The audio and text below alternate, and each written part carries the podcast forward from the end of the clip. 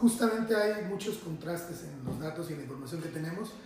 Por una parte vemos los datos de criminalidad, de homicidios, de violencia directa.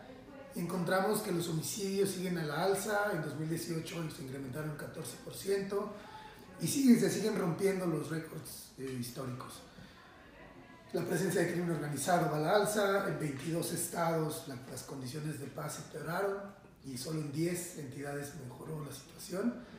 Quiere decir que el 75% de los mexicanos y mexicanas vivimos en un territorio que se volvió más inseguro o más violento en el último año. Eso es alarmante. Luego vemos las cifras de impunidad, por ejemplo, que, que llegan hasta el 97% en el país.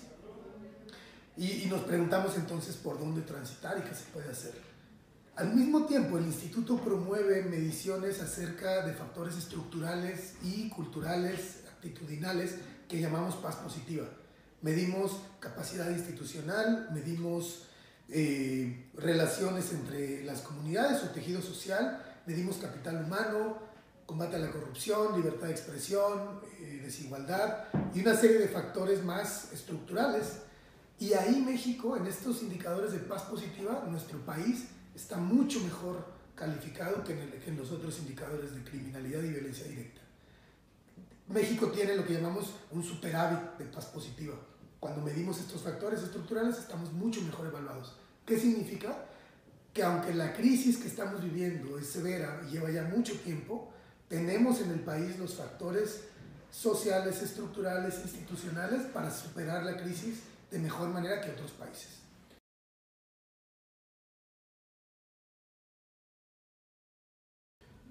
Bueno, lo que hemos visto es que los modelos capitalistas han llegado a un extremo de acumulación y de desigualdad, eh, no solo alarmantes, sino indignantes e inmorales, ¿no?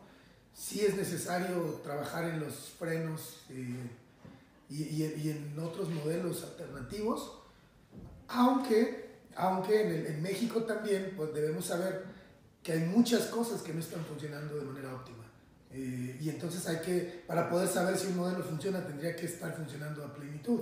Y en México, por ejemplo, la corrupción no, no, no permite saber si un modelo funciona, eh, la falta de, de, oportunidades y de un piso más parejo para sectores más vulnerables tampoco permite saber si funciona. Eh, no todos los países capitalistas están eh, tan mal, pero también sabemos, cuando vemos el mapa de la paz mundial, vemos que hay países que han, eh, los países occidentales, Europa por ejemplo, tiene los niveles más altos de paz. Y sabemos, podemos intuir que esa paz también se ha construido a costa, o ese bienestar se ha construido a costa de otros países, eh, a través de las guerras, de las conquistas y de, los, eh, de las nuevas formas de conquista capitalistas ahora a través de empresas transnacionales. Entonces, bueno, el tema es muy complejo, si algo siempre decimos es que la paz y la violencia son fenómenos muy complejos, y en este, en este caso, en esta pregunta, sí pasa por una revisión de los modelos sociales, ¿no? El modelo económico es uno de ellos.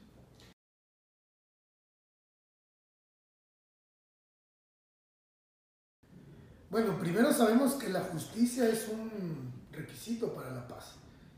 Y algunas veces en algunos sectores añoramos la paz y decimos queremos vivir en paz como antes, ignorando o pasando por alto que hay sectores de la población que nunca han vivido en paz porque nunca han tenido justicia de ningún tipo. En ese sentido, yo diría que hay cosas muy puntuales que un gobierno puede hacer. Por ejemplo, eh, el foco de atención tendría necesariamente que estar en las víctimas de la violencia. Cualquier problema nacional o internacional, cualquier problema que tiene nuestro país está hiperconcentrado en las víctimas de la violencia. La desigualdad, la falta de oportunidades, la corrupción, la ineficiencia, la, impunidad, todos esos fenómenos y muchos más se encuentran muy concentrados en las víctimas y están abandonadas. Yo no encuentro ninguna justificación, ningún argumento, ni humano, ni religioso, ni económico, ni social, de ningún tipo. No encuentro ningún argumento ni justificación para que las víctimas de este país, que son cientos de miles, estén en tal abandono. Y lo que sabemos también es que es en las víctimas donde se replican de manera interminable los ciclos de violencia y los ciclos de la víctima están interconectados con los ciclos del agresor también. de tal manera que una víctima se vuelve un agresor de manera muy sencilla. Otra cosa, y, bueno, no, es, no es lo único, pero digo cosas que creo que son importantes, lo de las víctimas. Otra cosa importante, otro asunto importante es que alguien, alguien tiene que mirar el sistema de justicia y de seguridad de una manera integral y completa. El diseño del sistema de justicia que está roto, además, el diseño de este sistema de justicia solamente lo construye a través de tramos muy específicos. Es decir, cuando un delincuente comete un delito, cuando una persona comete un delito en la calle, entra en el sistema y es apresado, entra en el sistema de justicia y de seguridad, los sistemas de justicia y seguridad.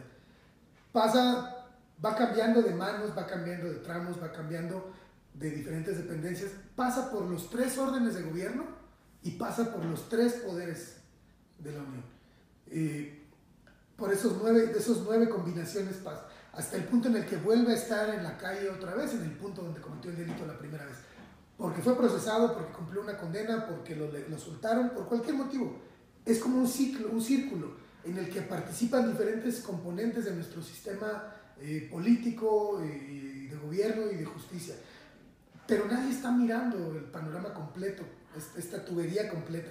Alguien, puede ser el gobierno federal, puede ser eh, grupos de sociedad civil, pero alguien tiene que mirarlo de manera integral, porque en esas desconexiones y en esas, incompatibilidades es que se generan incentivos negativos para los actores diversos.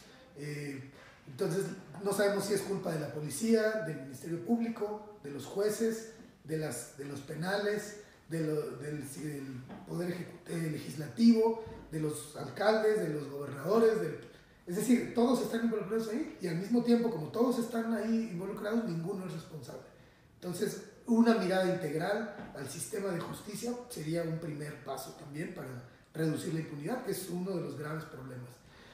Y si puedo dar un tercero, no te digo, no son todos, pero son los que ahorita puedo pensar, necesitamos promover unos estándares éticos mucho más altos y estándares éticos para las instituciones, para la clase política, para los empresarios, para las familias, para los ciudadanos, para los niños, para todos, porque uno de los grandes eh, problemas que vive nuestro país también es la corrupción y la falta de ética.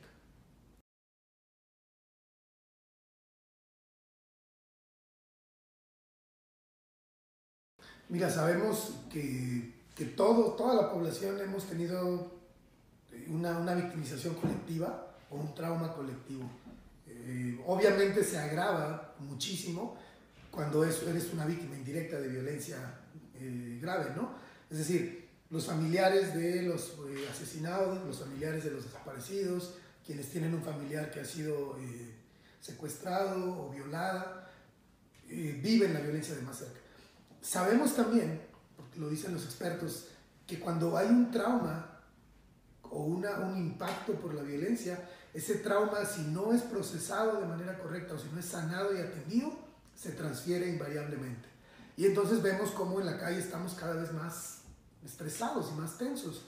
Estamos enfermos de violencia. Si yo estoy pensando, eh, voy en transporte público y, tengo miedo de que por tercera vez en la semana me asalten, voy a llegar con menos paciencia a la casa, menos paciencia con mis hijos, menos tolerante con mi pareja, más eh, eh, irritable en la oficina, voy manejando y no sé si me van a secuestrar, si me van a robar el coche, entonces es mucho más probable que yo me baje a, agarrar, que baje a agarrarme a golpes con otro conductor y que me pelee incluso por un semáforo o por un pitido de claxon, ¿no?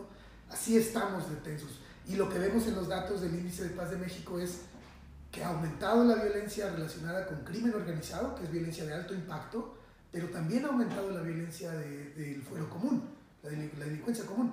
Y también ha aumentado la violencia familiar, que esa es la que nos toca a, las relaciones interpersonales. ¿Qué significa? Que los mexicanos y mexicanas, pero quiero decir mexicanos, más que mexicanas, porque ya hablamos también que la mayoría de los delitos los cometemos los hombres, la, eh, los mexicanos estamos siendo cada vez más violentos en nuestras interacciones humanas, en nuestras relaciones y en la forma en que estamos relacionándonos con otras personas. Eso es gravísimo.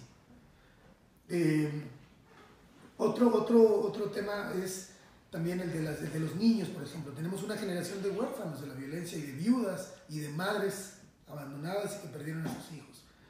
¿Qué podemos esperar de un niño de cuatro años que hoy le asesinan a su padre Y no importa a qué se dedicaba, no importa si, si, era delincuente, si era policía, si lo extorsionaron y pagó la extorsión, o si no la pagó, no importa nada, le mataron a, a, su padre, a este niño. ¿Qué tipo de ciudadano va a ser cuando tenga 18 años? ¿Qué tipo de adolescente va a ser cuando vaya a la secundaria? Si además nadie lo está conteniendo, nadie lo está acompañando, nadie viene a abrazarlo, a atenderle cualquiera de sus múltiples necesidades. Sabemos que no vamos a recuperar a los muertos, no podemos revivir a los muertos, ¿verdad? Pero, pero estas víctimas tienen necesidades económicas, jurídicas, afectivas, espirituales, psicosociales, escolares, educativas, un, perdón, un montón de necesidades que están insatisfechas. Y estas personas se dan cuenta que están abandonadas y que nadie los está acompañando. Entonces hay un abandono, de nuevo lo repito, hay un abandono de las víctimas y si no queremos o si no podemos eh, acompañarlos por solidaridad, por humanidad, por ética, acompañémoslos porque nos conviene socialmente acompañarlos y no reproducir estos ciclos interminables de violencia.